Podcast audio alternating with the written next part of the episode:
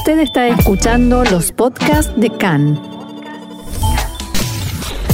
CAN, Radio Nacional de Israel.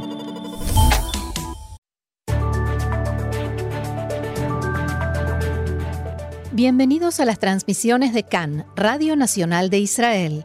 Una hora en español con toda la actualidad de Israel, Medio Oriente y el mundo judío. Acompáñennos, aquí estamos, CAN, listos para comenzar.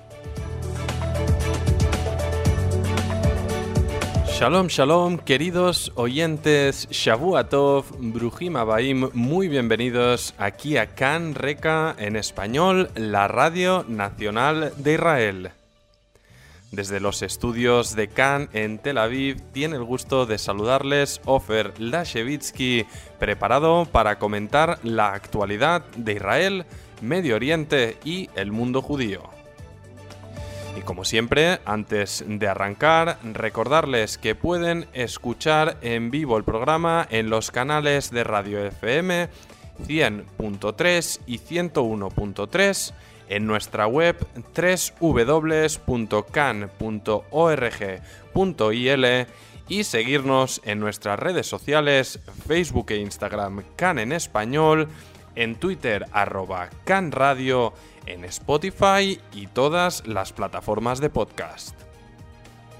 Y así más, vamos a arrancar con los titulares de hoy, domingo 30 de agosto, 10 del mes de Elul. Miles de israelíes volvieron a protestar para exigir la dimisión del primer ministro Benjamin Netanyahu en Jerusalén y otras ciudades, y las marchas culminaron sin incidentes con la policía. Una delegación estadounidense llega a Israel para debatir con la cúpula de defensa israelí sobre los lazos de colaboración con los países del Golfo Pérsico y se registraron 23 nuevos incendios en el sur por lanzamientos de artefactos incendiarios desde Gaza y Tzal atacó posiciones militares de Hamas. Bien, y vamos con la primera información sobre las marchas en las que miles de israelíes volvieron a salir ayer a las calles para protestar y exigir la renuncia del primer ministro Benjamin Netanyahu. De nuevo, el foco principal de las marchas estuvo en Jerusalén, donde se llevan registrando semanalmente protestas en la calle Balfour frente a la residencia oficial. La prensa local contabilizó unas 20.000 personas ayer, pero desde la organización se elevó la cifra a 37.000. Entre ellos destacó la presencia de unos 200 hasidíes enojados con la decisión del gobierno de vetar su peregrinación anual a Uman, en Ucrania. A diferencia de los recurrentes incidentes registrados en las últimas semanas, con acusaciones de violencia policial hacia los agentes, ayer la protesta terminó a las 11, la hora límite fijada, y se detuvieron los ruidos acorde a las instrucciones policiales. Por ello, no se produjeron cargas. A pesar de ello, la policía arrestó a 16 manifestantes por alterar el orden público y se repartieron decenas de multas por intentos de cortar la carretera. Paralelamente se convocaron protestas en puentes y plazas de ciudades por todo Israel.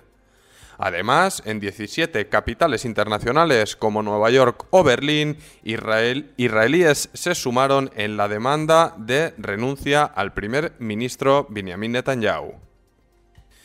Una delegación de funcionarios estadounidenses llegará hoy al país con el objetivo de debatir con la cúpula de defensa israelí sobre la colaboración con los países del Golfo Pérsico.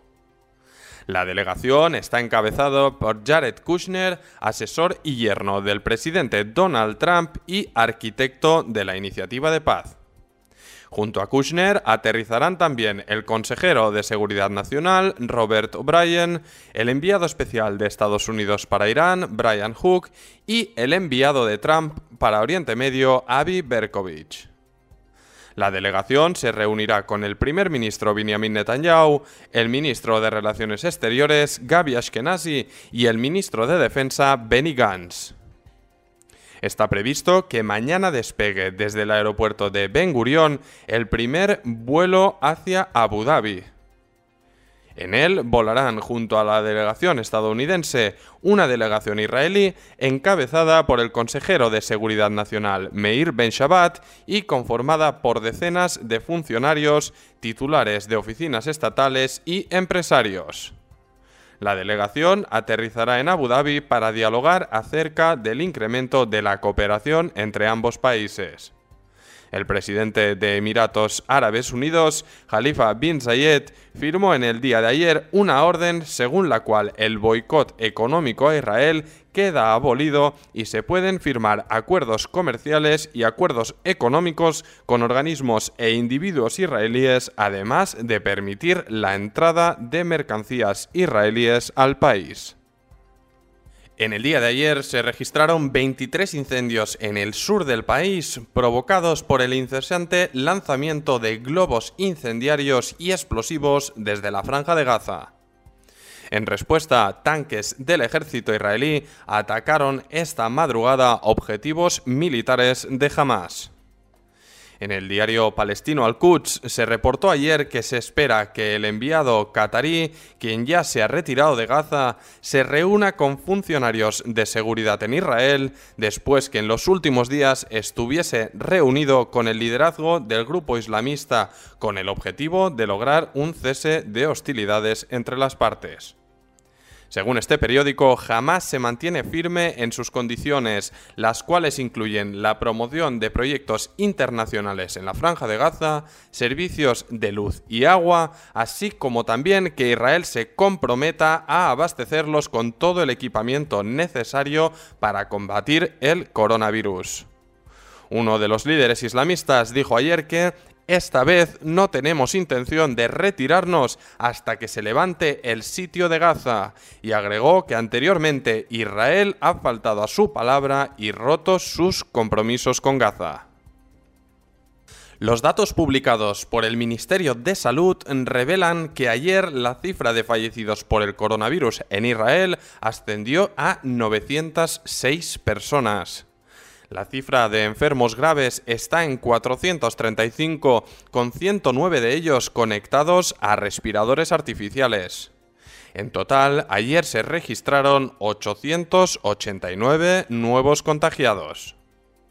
En este contexto, el ministro de Finanzas Israel Katz avanzó hoy a Cannes horas antes de la reunión del gabinete de Corona, que se opondrá a la opción de un cierre en los Hagim, las fiestas judías de septiembre. Katz remarcó así la necesidad de mantener el sistema productivo abierto a pesar del ascenso en las cifras de contagios. Y respecto al denominado plan semáforo presentado por el responsable de gestionar la respuesta contra el corona, Ronnie Gamzo, el ministro de Finanzas predijo que será aprobado hoy. El plan semáforo pide establecer restricciones en pueblos y ciudades con altas tasas de contagio, tanto ahora como durante los Hagim. En los últimos días no se publicó la lista de, poblados rojos, pero se conoce que la mayoría pertenecen a los sectores árabe y ultraortodoxo de Israel. En la reunión de hoy, los ministros del gabinete seguirán debatiendo la opción de imponer duras restricciones durante las fiestas. El plan semáforo también prevé un modelo en que restaurantes y comercios solo podrían operar en días específicos, así como la prohibición de salir más de 500 metros del hogar en Rosh Hashanah y Yom Kippur. No obstante, tanto Netanyahu como el propio Gamzo pretenden posponer la decisión otros 10 días para basarse así en los datos de contagio más actualizados. Ante las constantes pugnas, se especula que Gamzo podría anunciar su renuncia si el gabinete de Corona rechaza su plan.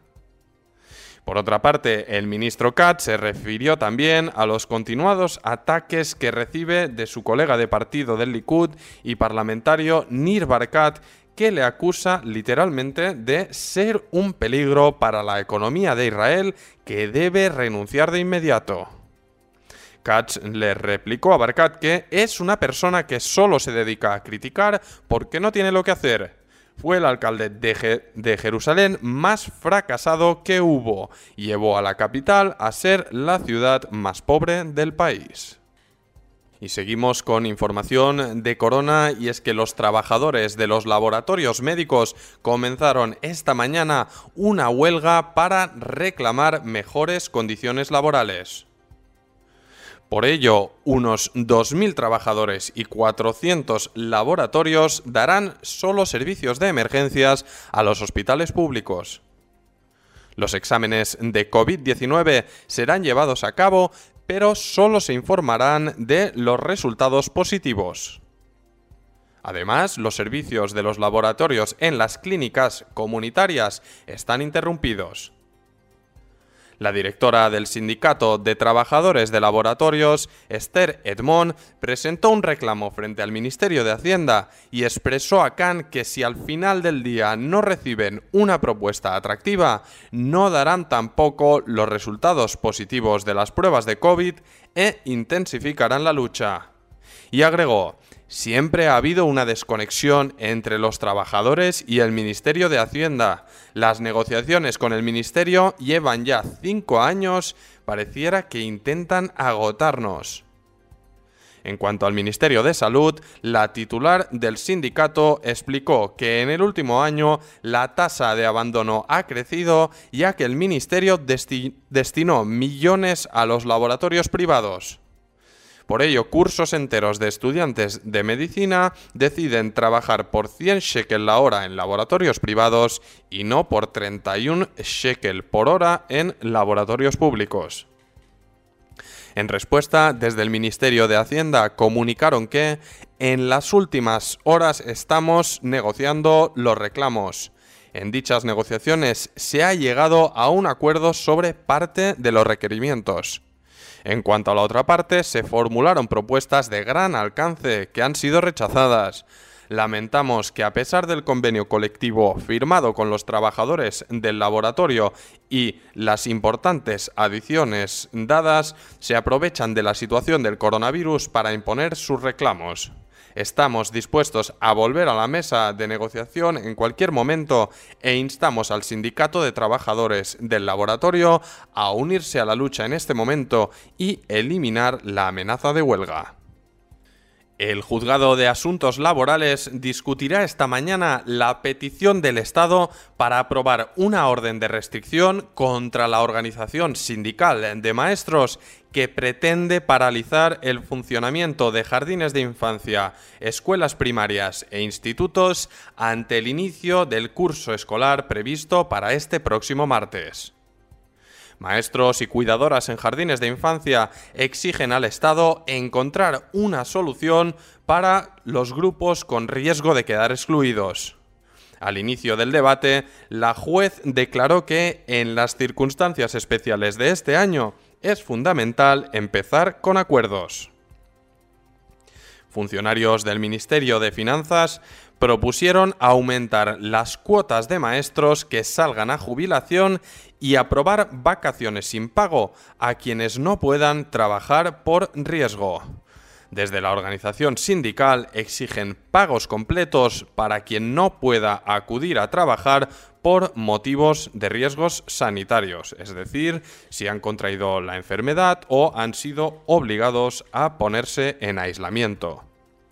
La jueza de asuntos laborales preguntó al representante del Estado si hay planes ante las posibles ausencias continuadas de maestros, a lo que éste respondió que se encontrará sustituto a cada maestro o cuidadora que se ausente. Por otro lado, Ronnie Gamzo indicó que el curso escolar no comenzará en los poblados rojos con altos contagios entre constantes pugnas con el ministro de Educación Joab Gallant. Gamzo considera que la apertura total supondrá un repunte de contagios, mientras que Gallant acepta limitar la apertura en poblados rojos solo entre alumnos de 15 a 18 años. La policía informó hoy por la mañana que cinco adolescentes y un adulto serán acusados de estar involucrados en la violación grupal de la adolescente que tuvo lugar en un hotel en Eilat. Además, la policía solicitará extender la prisión preventiva de los acusados otros cinco días.